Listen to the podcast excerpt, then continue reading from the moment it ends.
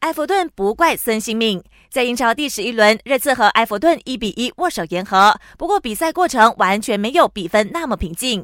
热刺前锋孙兴敏在比赛中铲球铲到埃弗顿的戈麦斯，令他脚踝严重弯曲。根据埃弗顿的官方说法，戈麦斯的脚踝骨折脱位，必须动手术。孙兴敏重伤球队重要球员，埃弗顿主帅马尔科·席尔瓦却没有怪罪他，表示相信孙兴敏当时不是故意的。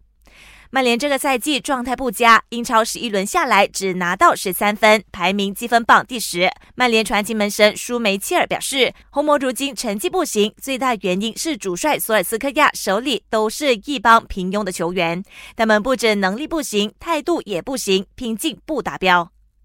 巴萨有坏消息，他们家锋霸苏亚雷斯一伤再伤，消息说这次弄伤的是大腿肌肉，预计要治疗三个星期。这么一来，苏神铁定会错过一场欧冠小组赛和一场西甲比赛。